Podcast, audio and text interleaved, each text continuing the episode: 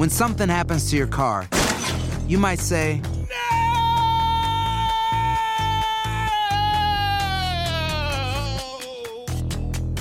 My car. but what you really need to say is something that can actually help. Like a good neighbor, State Farm is there. And just like that, State Farm is there to help you file your claim right on the State Farm mobile app. So just remember, like a good neighbor, State Farm is there. State Farm, Bloomington, Illinois.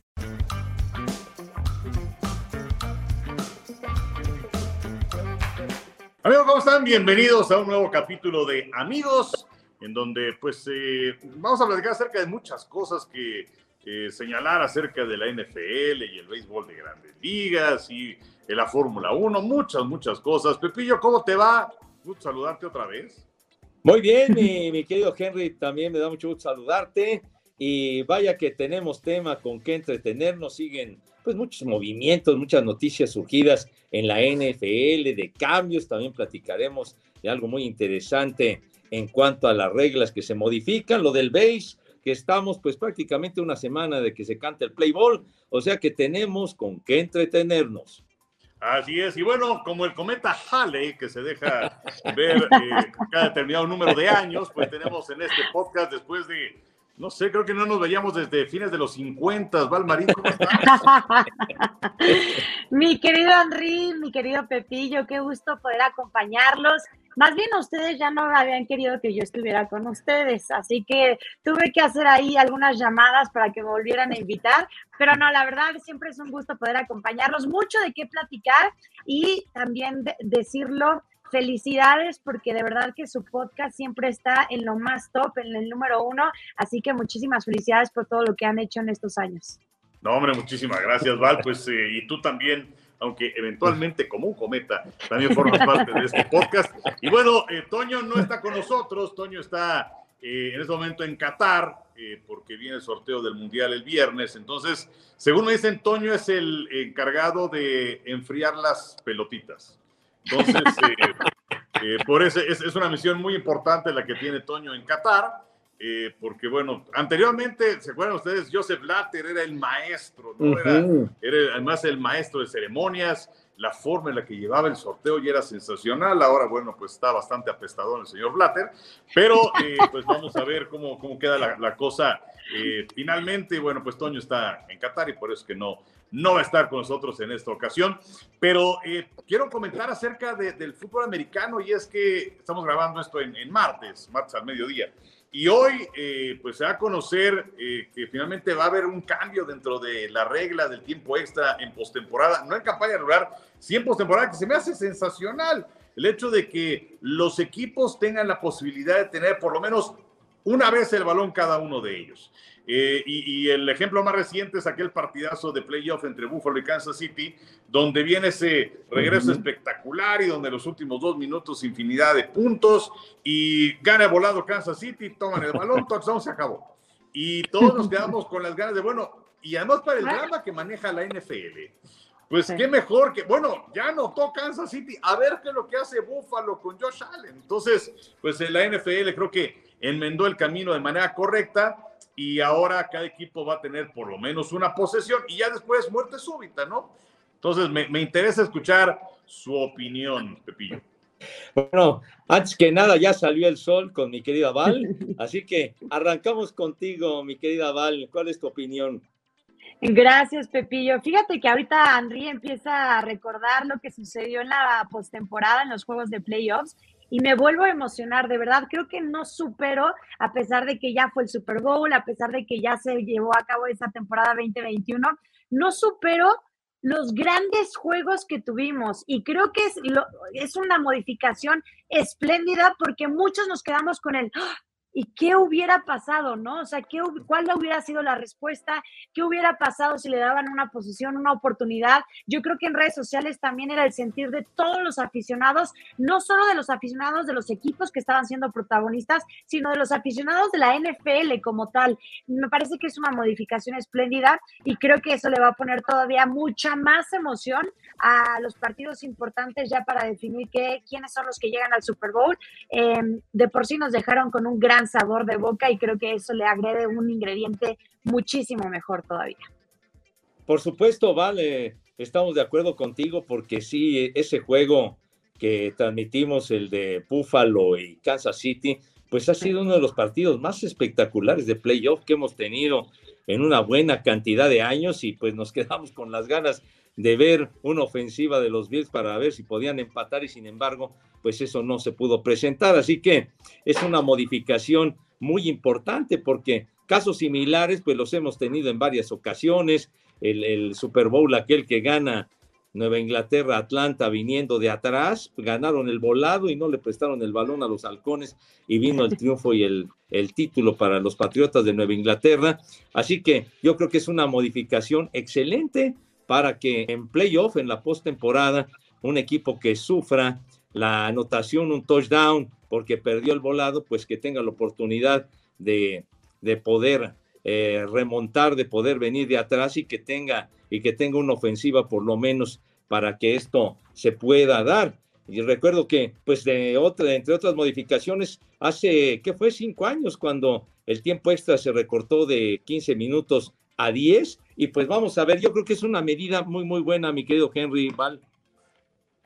Sí, eh, y, bueno, otro, otro caso también fue aquel juego de campeonato de conferencia de Nueva Inglaterra contra Kansas City, donde ya no le prestaron el balón los patriotas a los jefes.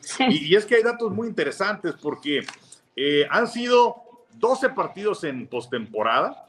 Eh, que se han ido a tiempo extra con la regla anterior.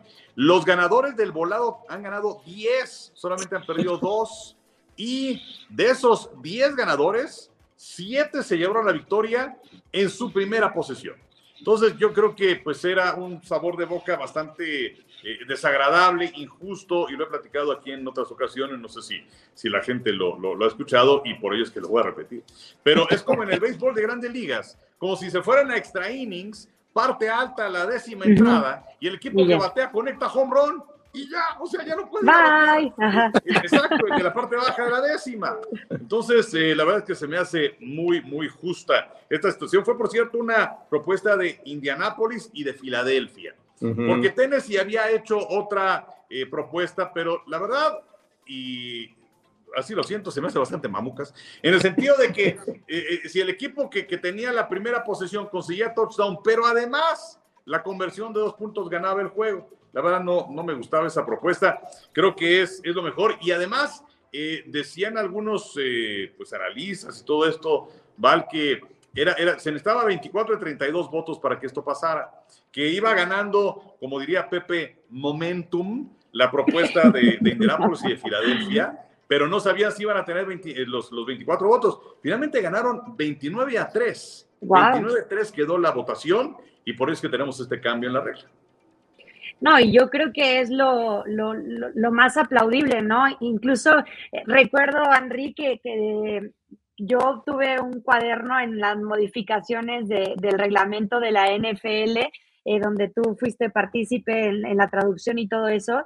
Y yo creo que, que pensando en las modificaciones que año con año se realizan en la NFL, es una de las que más se aplauden y, y, y, por algo la votación fue tan contundente y tan dominante, ¿no? Eh, la, otra, la otra modificación o la otra propuesta que, que mencionabas me parece que, que no tenía como por dónde ir y creo que esta es una de las más claras que deja un gran sabor de boca y evidentemente eso hará que los playoffs todavía sean mucho mejor y tengan la oportunidad. Muchas veces dicen que el deporte no es justo, pero creo que esto es lo más justo de lo que se puede presentar en el tema deportivo.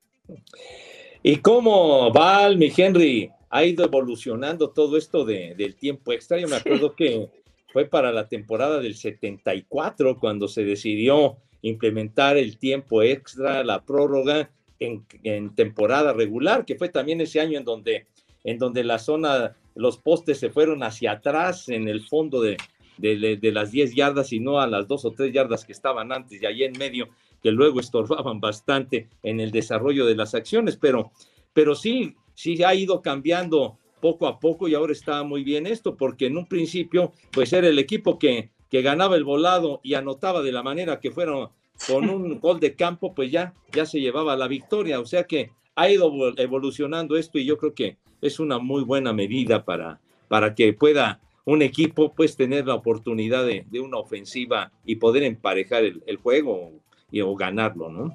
Sí, ahora la, la, la, estrategia puede cambiar porque antes era ganas el volado, por supuesto, querías el balón para tener la posibilidad de conseguir un touchdown y ganar el juego. Pero ahora, a lo mejor, no sé, a lo mejor habrá algún equipo que eh, eh, gana el volado, pero decide soltar a su defensiva. Hacer tequila, don Julio, es como escribir una carta de amor a México. Beber tequila, don Julio, es como declarar ese amor al mundo entero. Don Julio es el tequila de lujo original, hecho con la misma pasión que recorre las raíces de nuestro país. Porque si no es por amor, ¿para qué? Consume responsablemente. Don Julio Tequila, 40% alcohol por volumen, 2020. Importado por Diageo Americas, New York, New York. Eh, porque bueno, ya si te hacen un touchdown, pues entonces no pierdes el juego. Y soltar a tu defensiva y a lo mejor detener al equipo rival. Limitarlo. Claro, y entonces ya vas a tener una, una, posición de terreno que puede ser interesante y ya ir hacia adelante y buscar el gol de campo, a lo mejor el touchdown para ganar. Pero bueno, a lo mejor esto trae consigo un cambio en la estrategia, ¿no? Ahora, algo que les quiero preguntar, porque la verdad es que tuvimos un, un, un eh, receso de temporada, todavía puede haber algunos cambios, pero fueron modificaciones importantes.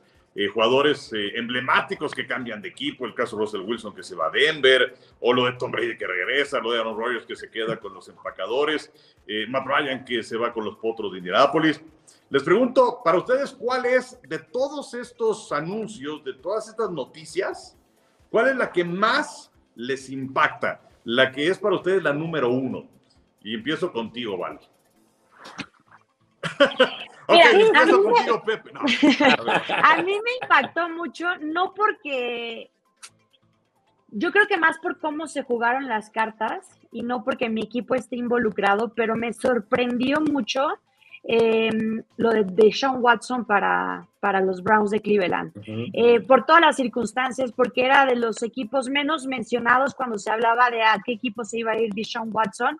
Y, y me, me, impactó más porque obviamente siendo mi equipo y sabiendo la situación eh, legal en la que estaba involucrado de Sean Watson, como que no sé qué sentimiento tener al respecto. Por una parte, sé que es un gran jugador, sé que puede tener una gran campaña con los Browns de Cleveland, pero a la vez, debo decirlo, me sentiría muy hipócrita apoyando a un jugador que sé que estuvo involucrado legalmente en una situación pues de nada aplaudirse, ¿no? Y, bastante polémica y, más de 20 denuncias, este, entonces, de verdad que esa fue de las que más me impactó. Ahora que si me dices de sorprender, de sorprenderme, lo de Tyreek Hill a Miami, no les quiero yo contar cómo estaba Memo Schutz, insoportable con, perdón, con, perdón, su, Val, con, perdón, con ese movimiento. Perdón, ¿Qué? no nos importa cómo se puso es que me lo tuve que chutar como tres días. Ah, bueno, eso sí es cierto, eso sí es espero cierto. me entiendan. Entonces tómalo como una catarsis. sí, pero creo que esos dos movimientos.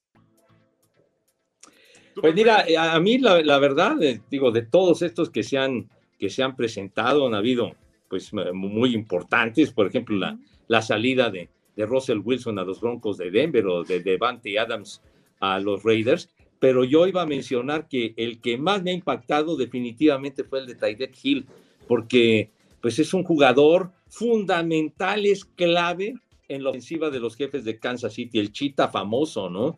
En las situaciones, no obstante que tienen a, a su gran ala cerrada, Tyreek Hill, que te hace las jugadas también reversibles y demás, y es el tipo que tiene una velocidad endemoniada, la manera de desmarcarse, de, de eh, desarrollar las coberturas, creo que es una pérdida gravísima para los jefes de Kansas City, que luego firmaron a este Márquez Valdés Scantling de los, de los empacadores para tratar pues de tener ayuda en el cuerpo de receptores, pero creo que para mí definitivamente lo que más me ha impactado fue que cambiaran a los Delfines de Miami a Tyreek Hill y puesto porque no, no, ya, ya tenían que, que arreglarse económicamente de una manera importante. Y bueno, y también llegó Juju Smith-Schuster, ¿no? A, los jefes de Kansas City procedente de los acereros. Eh, yo en un principio había pensado que era la firma de Aaron Rodgers, el quedarse con los empacadores y terminar con este tío, que ya está pareciendo cada vez más a Brett Favre. ¿Se acuerdan que me voy, no me voy, me voy, no me voy? Pero, pero me voy, a me voy pero Val. agárrenme, deténganme. Quiero ir, pero agárrenme. Exacto, que además era un lío para los empacadores si seleccionaban un coreback en el draft o no, si le iban a dar la oportunidad a Aaron Rodgers en ese momento o no. Y bueno, finalmente se fue a los Jets. Pero. eh, Charros, charros, eh, charros. No, bueno, ni hablar. Pero a mí lo de Sean Watson es lo que, lo que más me llama la atención de, de- de todo esto, porque pues, los Browns tienen que estar conscientes, obviamente, de que heredan un problema.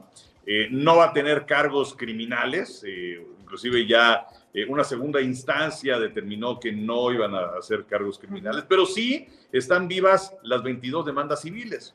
Y a ver qué es lo que sucede con Deshaun Watson. Eh, y los Browns eh, quizás no vayan a poder contar con él una buena cantidad de juegos en el arranque de la próxima temporada. Tiene que venir un castigo de parte de la NFL. Sí, con Rotisberger hace años y era un, un solo caso. Eh, lo suspendieron seis partidos y quedó en cuatro después de una apelación. A ver en qué queda todo esto, ¿no? Pero sí, es una cuestión muy, muy complicada, muy difícil, porque pues también se maneja mucho la, la hipocresía, ¿no? La doble moral dentro de la NFL y el deporte en general. A ver qué es lo que sucede con Deshaun Watson. Bueno, vamos a hacer ahora una quiniela. La quiniela se llama Jimmy Garapolo. Sí, Garapolo. Eh, saludos para todos aquellos que mandan sus mensajes en las transmisiones. Pero bueno, sí, ¿qué le vamos a hacer? Eh, cuando, cuando se acabó la temporada regular, va al Pepe, pues eh, además el mismo Garapolo ya decía, ya estaba agarrando sus chivas para irse. Sí, Ujú. bye. Pero bueno, se pasó el tiempo, se pasó el tiempo, se pasó el tiempo. Ahora John Lynch, que bueno, una cosa es lo que se dice y otra cosa es lo que se hace. Pero Lynch, el gerente general, dijo, pues no, en ese momento no tenemos intenciones de cambiarlo y Carl Shanahan más o menos por el mismo canal, aunque sabemos que eh, Lynn pues ahí está, ¿no? En cualquier momento puede ser el titular. Y la quiniela es, ¿saldrá Jimmy Garapolo de los 49 o lo vamos a ver en la próxima temporada con San Francisco? ¿Qué opinas, Val? Yo no creo que se vaya. Yo creo que sí se queda eh, con los 49 de San Francisco. Eh, los últimos titulares, como lo dice Henry, es que no lo quieren liberar, no quieren dejar que se vaya. Y yo la verdad es que sí creo que se va a mantener. Eh, a pesar que, que lo decías muy bien, ¿no? Ya con la maleta casi, casi este, puesta y colgada. Pero no, yo creo que esa relación todavía se mantiene y esa liga todavía se va a estirar un poquito más. Fíjate que yo, yo también coincido con Val, eh, no, no creo que, que se vaya eh, Jimmy Garapolo y Máxime que hace muy poco lo operaron del hombro, entonces también pues ese es un riesgo para posibles equipos que, que se interesen en sus servicios, a ver cómo queda de esa operación en el hombro que le hicieron en este mes de marzo, de tal suerte que inclusive Kai Shanahan, el entrenador en jefe, ha mencionado, dice, más temprano que tarde, eh, Lance va a ser el, el- el mariscal de campo titular, pero yo, yo, yo creo que sí va a seguir el Jimmy Garapolo con los 49. Sí, veremos a Trey Lance como coreback. Y Baker Mayfield, o sea, Pero ¿y tú, Henry? yo creo que se va a quedar. Yo creo que se va a quedar porque pues yo mucho movimiento de mariscales de campo. Eh, la cuestión de Brady creo que estaba pintada como para que llegara con, con San Francisco. Eh, no se dio. Y luego ya también muchos otros mariscales de campo pues se han arreglado con otros equipos. Por cierto que Andy Dalton firmó este martes con los Santos de Nueva Orleans. Eh, entonces yo creo que se va a quedar. Yo creo que se va a quedar Jimmy Garapolo para ser el titular y pues irle abriendo poco a poco la puerta para, para Trey Lance. Eso es lo que, lo que creo.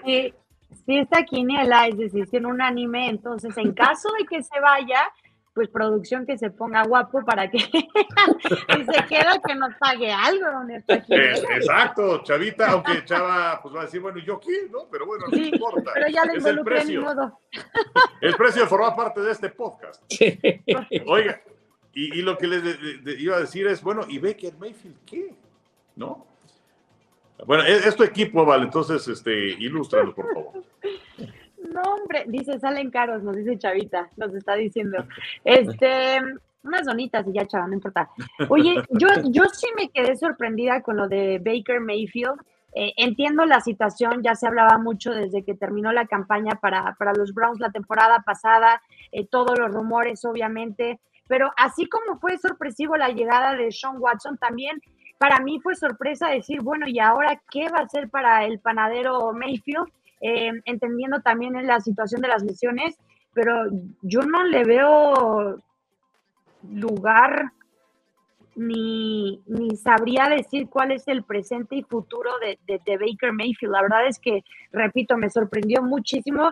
Yo sí tenía un poquito de esperanzas, eh, entendiendo que habían muchos posibles movimientos de corebacks, eh, pero yo sí, yo sí creí en algún momento que, que, Baker Mayfield se iba a quedar un poco más o por lo menos una temporada más con los Browns, pero no fácil. No, y sobre todo con, con la situación de, Baker Mayfield, que tuvo sus, lesiones la campaña anterior, el equipo se quedó en la orilla, pero hace dos temporadas lo, hicieron muy bien y cómo eliminaron a los acereros ganándoles a domicilio, estuvieron a punto de eliminar a los jefes de Kansas City, estaban a un minuto de dejarlos fuera y continuar su rumbo al juego de campeonato, pero sí, yo pensaba que, que Mayfield se iba a quedar, se iba a quedar un poco más con los, con los eh, Browns, tomando en consideración pues la trayectoria que había tenido, cómo lo seleccionaron, etcétera. Y pues ahora está en el limbo, ¿dónde va a quedar Baker Mayfield? Pues sí, porque, no sé, tienes a Miami y son los que se me vienen a la mente, pero tienes a Miami, tienes a Tua Tongo Bailoa como coreback, que pues parece que no te va a llevar a ningún lado. Y luego tienes a un Matt Ryan, un coreback mucho más veterano, evidentemente, que eh, Baker Mayfield, y se va con los potos de Indianapolis. Y luego tienes a Mitch Trubisky, que bueno, se deshicieron de él los osos, fue a dar a Búfalo y lo ponen los acereros de Pittsburgh. Entonces, eh, son solamente algunos casos de mariscales de campo que en el papel debían tener menos oportunidades que Mayfield, y Mayfield pues sigue viendo a ver a dónde, ¿no? Entonces, bueno, pues es, es algo que, que tendremos que seguir, como también lo de Jimmy Garapolo y nuestra hermosísima quiniela. Bueno, ¿algo, más de NFL antes de, de cambiar al base? Oye, pero ¿quién, se va a quedar con Seattle? La salida de Russell Wilson es una baja sumamente sensible para los halcones marinos. ¿Quién se va a quedar ahí? Por supuesto. O sea, ¿quién vas a poner como mariscal de campo titular? Pues en este que es un periodo, y entiéndase auténticamente, de renovación para los eh, halcones marinos, porque se va Russell Wilson, se va Bobby Wagner, que por cierto llegaron juntos y bueno, tuvieron esa gran época con los eh, marinos. Y pues les queda DK Metcalf, pero pues Metcalf también podría ser una moneda de cambio importante para los halcones marinos. Sí, y lo de Von Miller también, ¿no? El, movimiento de, este veteranazo MVP eh, también me sorprendió un poquito, aunque me gusta la conexión que ahora va a tener en esta temporada. Yo nada más quisiera preguntarles, Henry, si me lo permiten, para cerrar esta, esta sección de NFL. ¿Es otra quiniela o no? Mm, que más bien la quiniela la debimos haber hecho antes, si realmente era el retiro o no del señor Tom Brady, porque ha bueno, generó mucho eh, con su anuncio de que regresaba del retiro, que poco le duró el retiro. Este, pero ¿qué opinan? ¿Les gusta? ¿No les gusta? Este, ¿Cuál es la movida? Porque además regresa al mismo equipo, a Tampa Bay. A ver, Pepillo.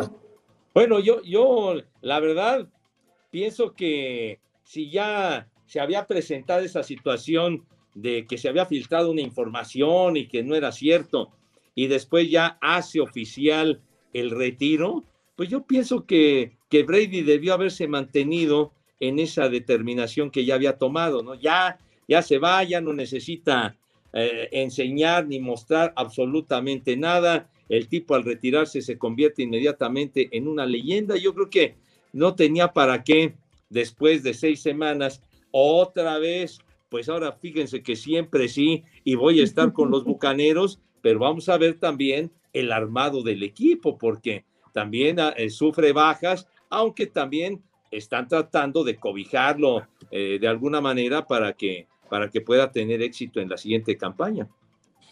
Sí, yo creo que lo que pasa es que em, fue que unos tres, cuatro días después de ese anuncio que se filtró, y bueno, finalmente lo hizo eh, eh, oficial Brady y compañía, pero creo que pudo haber sido algo de, a ver, me voy a tomar este tiempo, que no me estén jorobando, y para, para pensarlo bien y tomar esa decisión, porque él tiene un podcast con Jim Gray que es un periodista en Estados Unidos, y también con Larry Fitzgerald, que es el gran receptor de Arizona.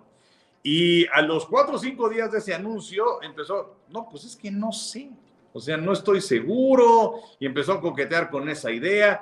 Y a mí me parece que lo que estaba buscando era tomar eh, una decisión que viniera eh, pues eh, acompañada de, de, un pensamiento claro y profundo sobre lo que iba a hacer, porque además Brady había dicho que él iba a jugar hasta los 45 y él siempre es un hombre de, de, de planes bien trazados. Entonces tenía 44 años, le faltaba uno más. Y el, el anuncio de Brady se presenta un momento importante porque fue justo el fin de semana previo a que iniciara el año de la NFL. Y era muy importante porque tenía que saber Tampa qué era lo que iba a suceder con él para finalmente tomar decisiones. Y ese fin de semana, no es de extrañarse, firma Jens en el centro, que era fundamental. Ahora, sí va a tener algunos problemas porque Marpet, que es uno de los guardias, se retira. Alex Zappa, que es otro de los guardias, se va con los bengalíes de Cincinnati y la protección es fundamental. Pero bueno, firmaron a Chris Godwin ¿no? a largo plazo. Uh -huh. eh, Leonard Fournette también, después de darse una vuelta con Nueva Inglaterra, dijo, bueno, ok, firmo con los, con los bucaneros. Entonces yo creo que se fue armando poquito a poquito la, la, la, la cuestión de las decisiones. Y creo que Brady no estaba todavía listo para irse. Entonces, después de este, todo este choro, ya no me acuerdo cuál fue la pregunta, pero creo que eh, lo, lo, vamos, creo que, creo que está bien que regrese Brady. No sé tú cómo lo veas, Juan. Pues yo la verdad, yo, yo, soy un poco mal pensada, siempre un poco morbosa, la verdad. Eh, lo dices muy bien, este anuncio eh, lo recuerdo perfecto, semana previa al Super Bowl.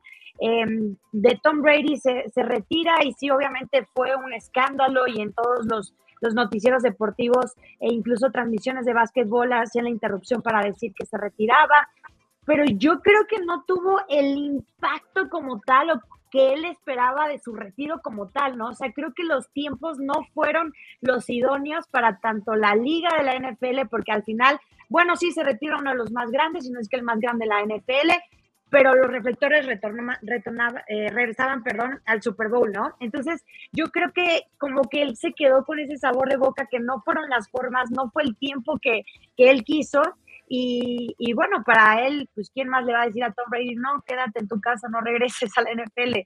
Evidentemente, pues habrá amantes o no de, de, de Tom Brady y pues verlo una temporada más, este, creo que para, para los gustosos, pues, pues va a ser entretenido.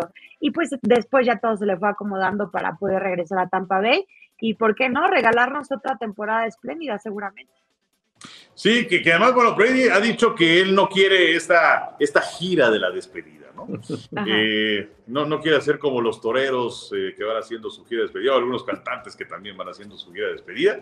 Pero bueno, pues, eh, y, y, y, yo también creo de alguna otra manera que habría estado abierta la posibilidad para que fuera con San Francisco.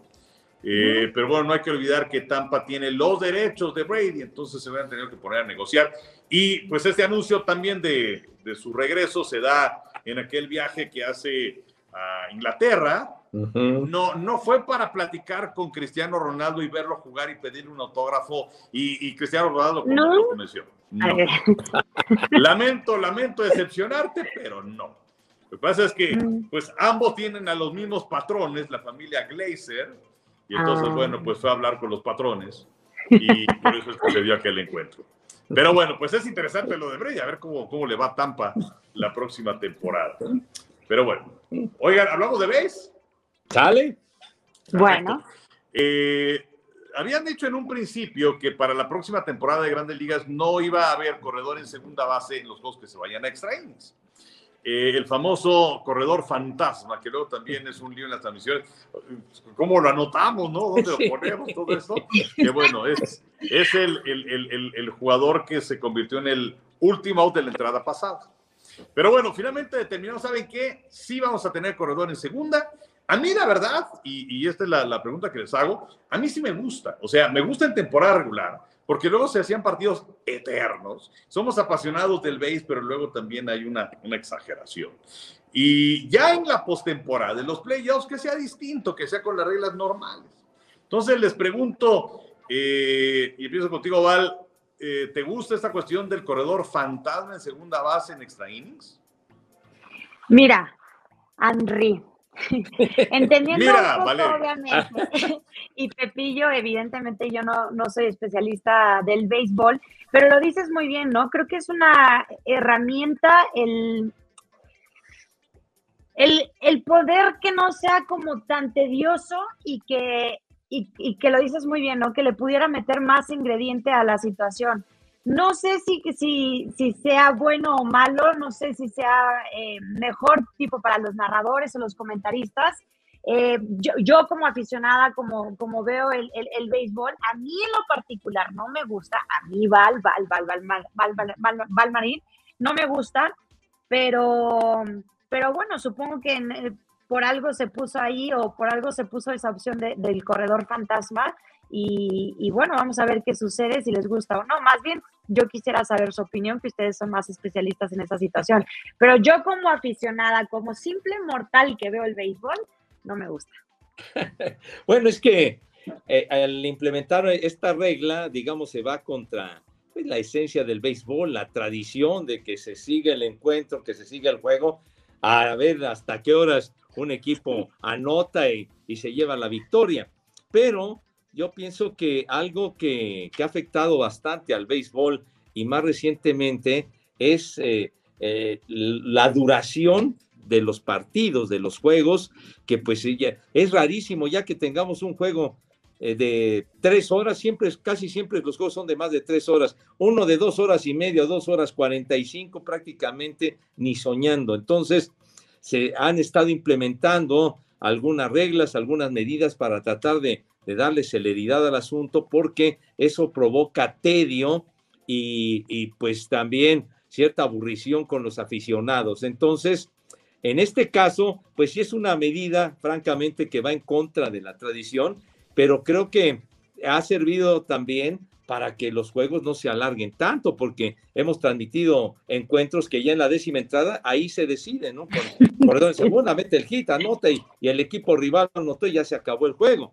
Pero si no, eran, eran encuentros de 15, 16, 18 entradas y lo que significa un partido de esa magnitud que dura cinco o seis horas. Entonces, yo creo que en este caso sí es una buena medida. Ándale, perfecto. Pues yo también estoy, estoy de acuerdo. Entonces, bueno, pues aquí, aquí no. O sea, no quieren narrar béisbol de cinco. Ay, no, quieren narrar un partidito de seis horas, cinco horas, Henry Pepillo. Pues mira, mira, Val, déjame contar. Sí. Porque ya me han contado muchas anécdotas de que se han alargado, pero en serio. No, bueno, nos han tocado este, muchos partidos largos, pero a Pepe y a mí nos tocó vivir, y hablamos juntos. Uno, bueno, o sea, uno fue en el Parque de Seguro Social y otro fue en Televisa. Ajá. Que el de, el de Televisa lo tengo un poco más presente. Creo que era un Texas-Toronto, una cosa así. Sí. Y el Exacto. partido, bueno, eh, eh, estábamos en Canal 4 y entonces no, el partido se nos va a acabar ya y este, llevaban dos horas y media, dos horas cuarenta y cómo le vamos a hacer para llenar y no sé qué hasta las 3 de la tarde. Y de pronto, ese partido no lo hizo Toño. El salitre fue Gustavo Torrero, si no me equivoco. Así es. Eh, y entonces, bueno, llegamos a la novena, el partido empatado. ¿Y cuántas fueron, Pepe? 18 entradas. 18 entradas, 18 entradas. Y que seis horas, una cosa así, ¿no? Sí, es- O sea que supuestamente íbamos a terminar como al cuarto para las tres y resultó que íbamos terminando cerca de las seis y media de la tarde. Porque no anotaban con nada, con nada anotaban. Ok, retiro lo dicho. Ay, sí. Sí, bueno, y, oye, ¿y la, y la del Seguro Social, Pepillo, de los Tigres. Bueno, ese sí nos tocó, mi Henry, mi querida Val, eh, en eh, la década de los años 90. Fue un Tabasco, un Tabasco Tigres, los, los Olmecas y los Tigres. Y entonces el juego se empató en la novena entrada, me acuerdo, que con el, el siete leguas eh, Ricardo Sáenz, que, que hubo una pifia por ahí, y Ricardo es un gran jugador que inclusive ya ingresó al Salón de la Fama y total, que eso orilló a que nos aventáramos un jueguito de 19 entradas. Entonces, eh, eh, íbamos saliendo también alrededor de las seis y media de la tarde, cuarto para las siete, cuando habíamos comenzado la transmisión a las 11.45 de la mañana. Entonces, sí Wow. estuvo de larga, de larga duración, en serio, 19 entradas. Y que yo me acuerdo, aquella vez eh, tuve que dejarte por ahí de las 4 de la tarde, algo así. Sí, ajá. Porque tenía acción, ¿no? La acción era a las cuatro y media en aquella época, una cosa de esas. Entonces, pues, ahora sí que tuve que dejar a Pepillo ahí en el Parque del Seguro Social y ya venirme a Televisa, pero sí el partido se alargó de una forma espectacular. De manera que votamos a favor del corredor fantasma. Muy bien, está bien, Pero, me pero y en extra innings no, entonces, eh, perdón, en, en postemporada no, entonces me parece que está bien. Así es. Me parece bien. Entonces es en temporada regular, pero en postemporada no. No. Exacto, exactamente. Y, Ah, bueno. y otra cosa que también es interesante es la regla Shohei Otani. Eh, antes de ir ya al, al baúl de Pepillo, este eh, pelotero japonés, que bueno, pues le dicen el, el Babe Ruth japonés, que por fin la temporada anterior lo pudimos ver en todo su esplendor, bateando, pichando, lamentablemente había tenido muchos problemas de lesiones. Recuerdan, inclusive hasta abrió el, el juego de las estrellas, Sí. eh, que, que me acuerdo que, bueno, igual ya había llegado a, a Tokio, yo estaba en mi periodo de, de aislamiento y, este, y, y bueno, pues obviamente en la televisión japonesa fue una gran cobertura del Juego de las Estrellas con Otani que estaba iniciando. Y para esta temporada, en donde hay que recordar que el pitcher ya no va a batear en la Liga Nacional, por primera vez desde 1876. Ahora vamos a tener bateador designado en ambas ligas. Y bueno, pues Shohei Otani pues lanza y es bateador designado también. Entonces, la regla Otani es la siguiente, en donde él inicia un partido como pitcher, pero ya no tiene que salir del juego si es que es relevado en el centro del diamante. Se puede mantener el partido como bateador designado. Y esta me parece que es una cuestión pues eh, bastante buena, inclusive hasta justa para los serafines. Pepillo, ¿cómo lo ves? No, a mí también me parece, me parece muy adecuado lo que, lo que se va a hacer porque pues él, él eh, se mantiene en el orden al bate y no necesariamente lo tienen que cepillar del juego. Es, o sea que es, eso, es, muy bueno y, le da un, mayor atractivo y sobre todo ver a un tipo tan espectacular. ¿Cuántos cuadrangulares metió la campaña anterior? Metió más de 40. Entonces tuvo una campaña sensacional Otani y es uno de los, elementos pues de, de mayor cantidad de reflectores que se presentan ahora en las grandes ligas. No, y el ¿Cómo fervor ves? que levanta este hombre, ¿no? En lo- lo- ahorita que lo decía Sanri, este, que podíamos platicar con la gente que nos ayudaba y, y todo era Shohei Otani, este, los reflectores, la cobertura, eh, de verdad espléndido y, y- y me parece muy bien, o sea, creo que, que es, mira, hablando de justicias en el deporte que normalmente no se presentan y luego se ponen creativos en los reglamentos, pero creo que tanto en la NFL como en el béisbol le han atinado y le han dado al punto exacto para, para poder hacer mejor las cosas. Exactamente. Y, y no, por supuesto que no estamos hablando de fútbol. Bueno, eh, es tiempo de que Pepe Yo no lo Segarra- mencioné. Es tiempo de que Pepe Segarra nos muestre su baúl de esta semana. Ah, bueno, eh, voy a mostrar algo, algo especial que son los eh, anuncios, los carteles que ponían en los cines para las películas de, de los Beatles. Entonces, Mm. aquí está. Este es el cartel original de para la película que aquí le pusieron Yeah, Yeah a los Beatles, pero que Qué creativos, o sea, lamentable. no, bueno, pero este, este cartel, no, es Yeah, cartel- yeah, los Beatles. O sea, Sí, sí, sí, sí. Pero en realidad la película se llamó eh, La noche de un día difícil. Ese era el nombre de la película, pero le pusieron este título de Yeah, yeah. Hacer tequila, Don Julio, es como escribir una carta de amor a México. Beber tequila, Don Julio, es como declarar ese amor al mundo entero. Don Julio es el tequila de lujo original, hecho con la misma pasión que recorre las raíces de nuestro país. Porque si no es por amor, ¿para qué? Consume responsablemente. Don Julio Tequila, 40% alcohol por volumen, 2020. Importado por Diageo Americas, New York, New York. Yeah, yeah, Paul, John, George y Ringo, los Beatles. Este fue el nombre que le dieron a la película aquí en México, en Argentina también, en algunos países de Sudamérica. A ver, ahí creo que se ve ahí mejor. se ve perfecto. Ahí está, perfecto. Entonces, Entonces, estos cartelitos, este es un cartel original, no es copia fotostática ni mucho menos, es, es un cartel original que tuve la oportunidad de conseguir de esta película porque en los cines eh, de antes había, ponían unas, eh, unas eh, como vitrinas y entonces ponían cartelitos de este tamaño que anunciaban la película que estaba en ese momento en cartelera o las que estaban por venir de los, de los siguientes estrenos. Entonces, pues este, este, el, el, el, cartelito en, en, España le, le llamaron una, una dura noche, una cosa así le pusieron en, en España, y así le, le, fueron cambiando el nombre, pero aquí le pusieron así, Yeah, yeah, los Beatles en el cine Las Américas y en el cine México de aquel tiempo que, que proyectaron esta película que es de 1964, una película en blanco y negro que pues digamos catapultó la, la fama de los Beatles.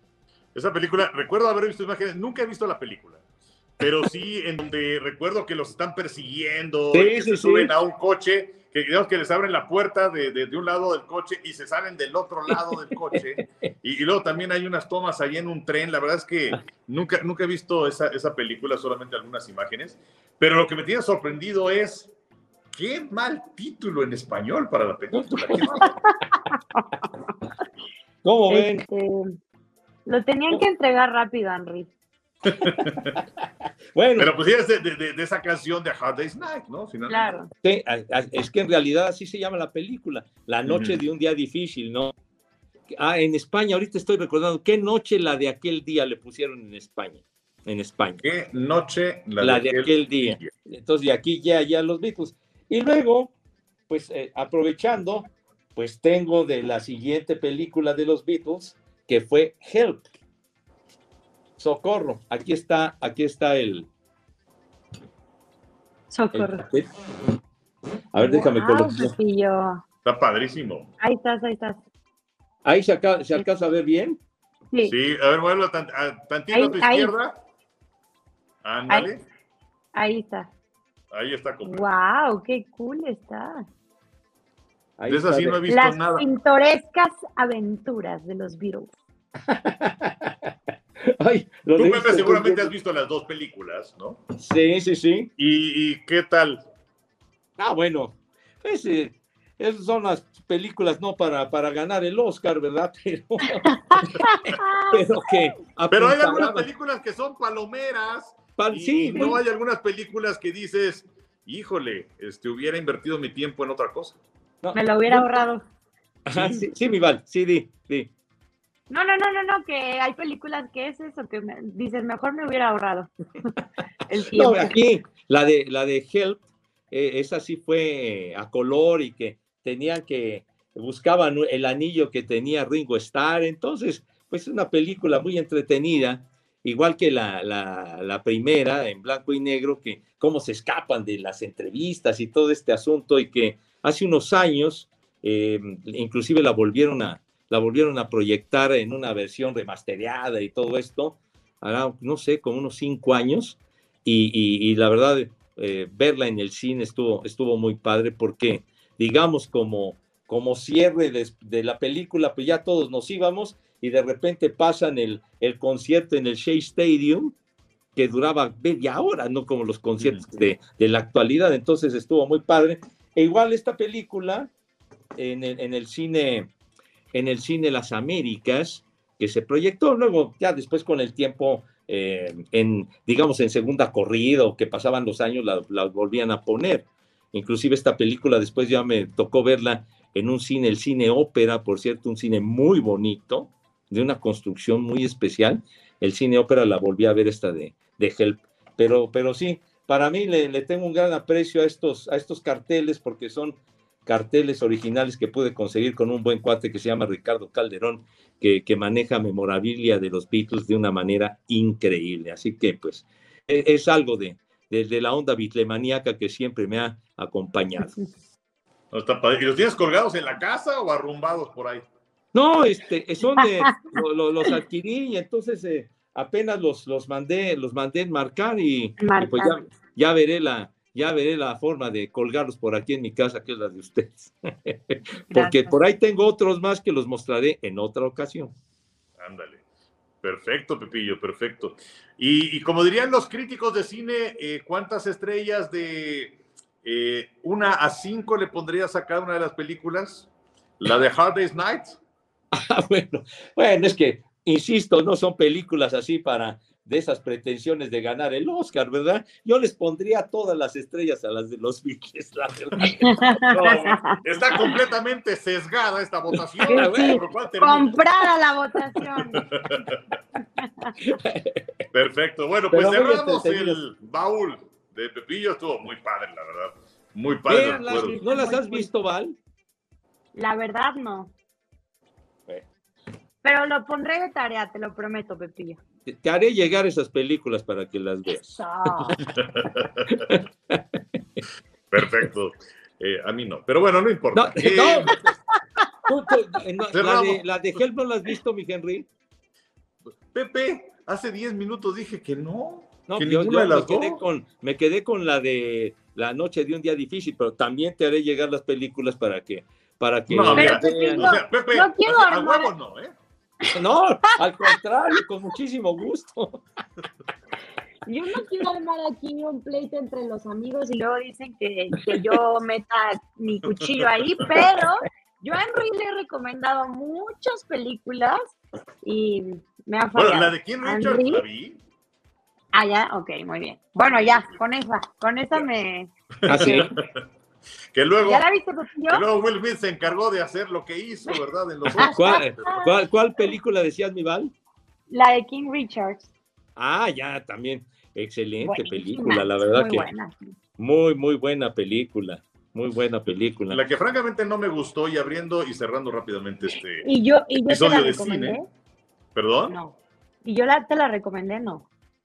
No, no, no, no. Ah. La de El poder del perro. Ay, no la vi. Francamente, o sea, no entendí muchas cosas entre ellas porque la nominaron a mejor película.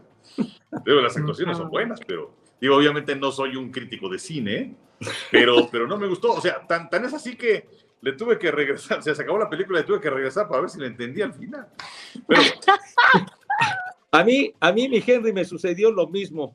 ah, bueno. ayer, ayer la vimos y tuvimos que estarle regresando para ver qué patino, qué onda, porque terminas y la con, con cara de what cuando acaba Sí, así como que, ¿ya? O sea, ve, ve la escena, y dices, a ver, espérame, ¿qué pasó? Me quedé Ya, dormido, ya, ¿qué onda? ya ¿En qué me dice, perdí? The Sí. Power of the Dog, ya se acabó. ¿qué? Exacto, exacto. Entonces, bueno, bueno ya, ya no me sentí mal conmigo mismo. Ah, no, yo quedé en las mismas. Bueno, pues ahora sí, cerramos el baúl y también esta sección de espectáculos en este podcast. Y bueno, estamos llegando ya a la, a la recta final. Oye, Val, el, el arranque de la temporada de la Fórmula 1, las dos primeras carreras, Bahrein, Arabia Saudita. Eh, Ferrari muy bien, pero qué mala suerte de Checo, ¿no? Qué mala suerte de Checo. eh, el primer Gran Premio obviamente termina eh, retirándose. Y la segunda, la suerte, ¿no? Este, se hablaba mucho de lo, con lo que sucedió con el safety car.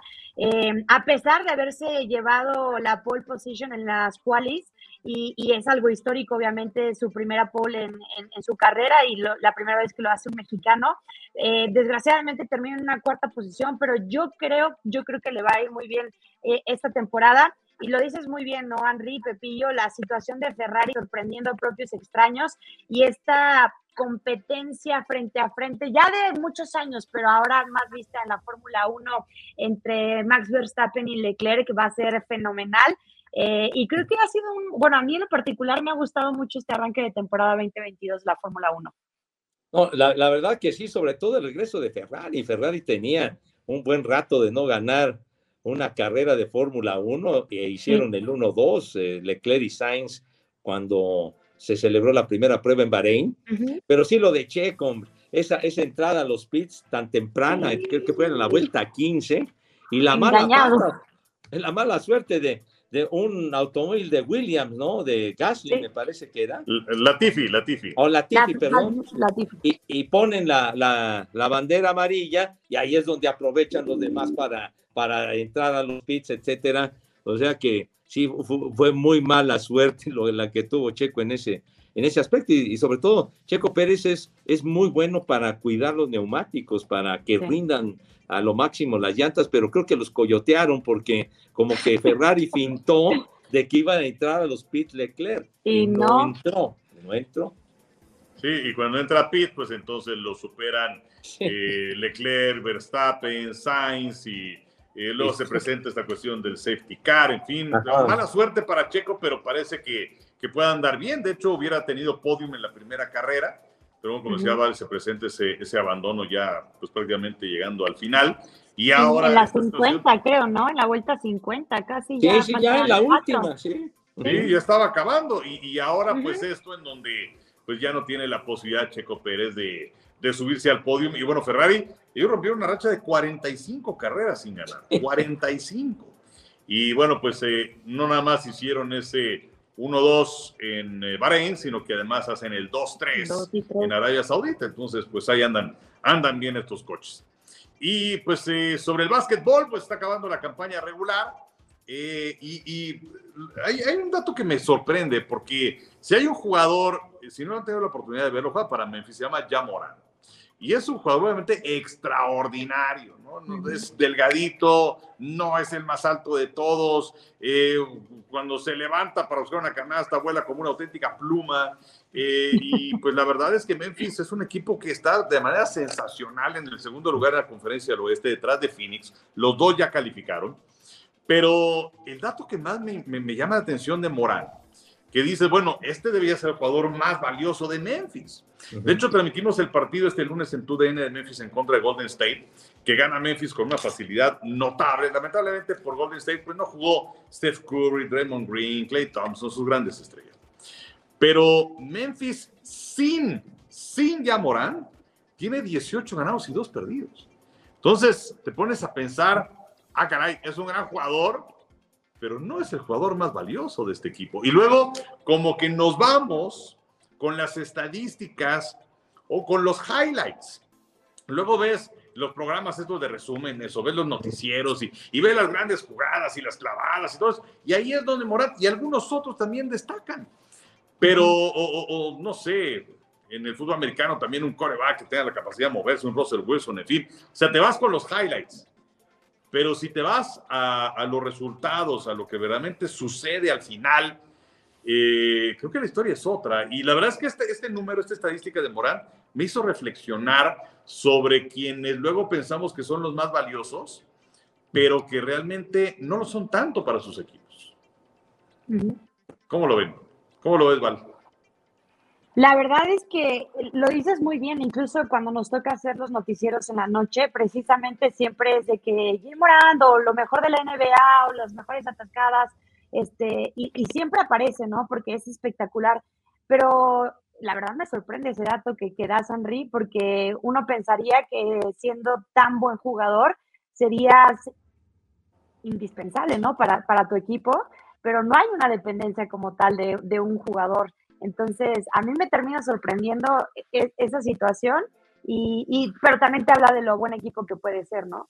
No, pero bueno, y es que hay jugadores que se llevan los reflectores, ¿no? Los que, Ujú. los que aparecen y bueno, los espectaculares, pero, pero luego muchas veces se deja de lado a los que hacen muchas veces el trabajo sucio o los que no son tan famosos, pero los que son los que definen con, con el enceste de la victoria y no es precisamente el superestrella, sino son otros. Entonces, pues es una, es un dato muy interesante lo que dices, mi querido Henry. 18 ganados y 2 perdidos sin este jugador, pues eso demuestra la valía de los compañeros que hacen la chamba. Exacto, exactamente. Bueno, pues estamos llegando al final de este podcast, No. pero haré una, una pregunta honoraria. Ándale. Porque no se encuentra el señor de las bolas, Pepe, digo, Toño, o sea, recordamos lo del principio del programa, que Toño es el que está enfriando las bolitas para el sorteo Al del viernes. sorteo. Exacto, que no se vaya a malinterpretar. Entonces, eh, pues Toño es el, el preguntón y bueno, pues eh, es que como que siento que el podcast estaría incompleto si es que no tuviéramos una pregunta. Ajá. Es verdad. Entonces, eh, eh, la verdad es que no tenía nada preparado, pero ahora que estamos hablando acerca de, de jugadores más valiosos y, y de highlights y espectaculares, les pregunto, no necesariamente quién es el, el mejor atleta. Les pregunto, y del deporte que sea, obviamente, el más espectacular que ustedes recuerden, el primero que se les viene a la mente. Pepillo. Bueno, a mí el primero que se me vino a la mente fue Pelé, definitivamente. O sea, de, de, de, de los, goles y las situaciones y la manera que lograba anotaciones y lograba goles, inmediatamente me, me vino a la mente la, la, la, la imagen de Pelé, definitivamente. Edson Arantes, Sí, Nascimento. sí. El ¿Tú, gol que le mete a Italia con la cabeza, tómala. Claro, No sé. era, era el 100 de Brasil en Copas del Mundo. Sí, No sé por qué se me vino a la mente Roger Federer. O sea, el estilo, la forma de jugar, eh, cómo innovó eh, su, su tenis eh, después de que con los años evidentemente dijo que tenía que tener una innovación en su tenis, pero verlo jugar con tanta elegancia, con tanta clase, este, con un tenis puro, pulcro, yo creo que Roger Federer. Perfecto, Roger Federer. Pues yo me voy a quedar con Usain Bolt.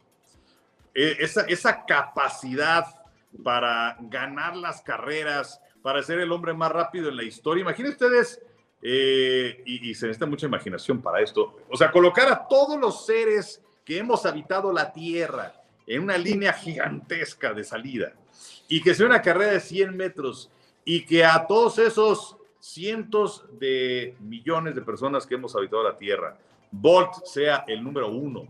Y además todavía con la posibilidad de voltear a la pizarra, a verse en esa pantalla gigantesca de televisión y ver cómo va dejando a los demás atrás, la verdad es que me, me- me- me impactó eh, Usain Bolt. Y además eh, el tener la oportunidad de verlo en vivo, porque una cosa es en la televisión como que no se alcanza a apreciar la verdadera velocidad y otra cosa es ya en vivo en el estadio. La verdad es que yo me quedo con, con Usain Bolt. Qué Pero bueno. Pues Val, qué gustazo tenerte nuevamente en este programa, mi querido Cometa. Mil gracias, mi querido Cometa. Mil gracias. Mira, ahorita me acordé de señorita Cometa, pero bueno, Sí, sí, creo sí. que Digo, a Val yo creo No, pero sí tocó. ubico. No, pero sí la ubico. Ah, bueno, perfecto. No, pero muchísimas gracias, Henry Pepillo. Siempre va a ser un placer. Pepillo, ya tenía un rato que no te veía desde el Super Bowl, creo, pero me da mucho gusto. Y bueno, nada, Henry, sé que vas a estar muy pendiente del sorteo del Mundial, así que ahí estaremos pendiente también de lo que esté haciendo nuestro querido Toño. Por supuesto, ahí estaremos. Pepillo.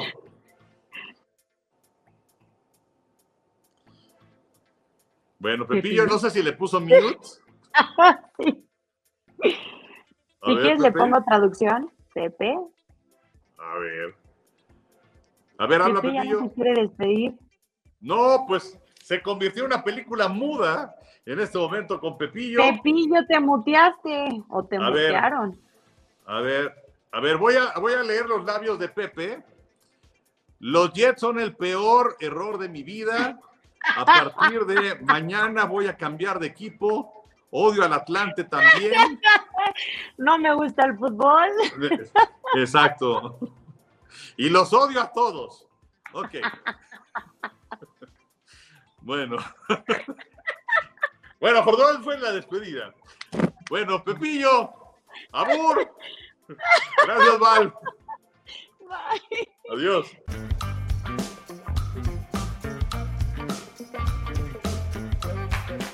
Boost Mobile tiene una gran oferta para que aproveches tu reembolso de impuestos al máximo y te mantengas conectado. Al cambiarte a Boost, recibe un 50% de descuento en tu primer mes de datos ilimitados. O, con un plan ilimitado de 40 dólares, llévate un Samsung Galaxy A15 5G por $39.99. Obtén los mejores teléfonos en las redes 5G más grandes del país. Con Boost Mobile, cambiarse es fácil. Solo visita boostmobile.com. Boost Mobile, sin miedo al éxito. Para clientes nuevos y solamente en línea, requiere AroPay. 50% de descuento en el primer mes requiere un plan de 25 dólares al mes. Aplican otras restricciones. Visita boostmobile.com para detalles.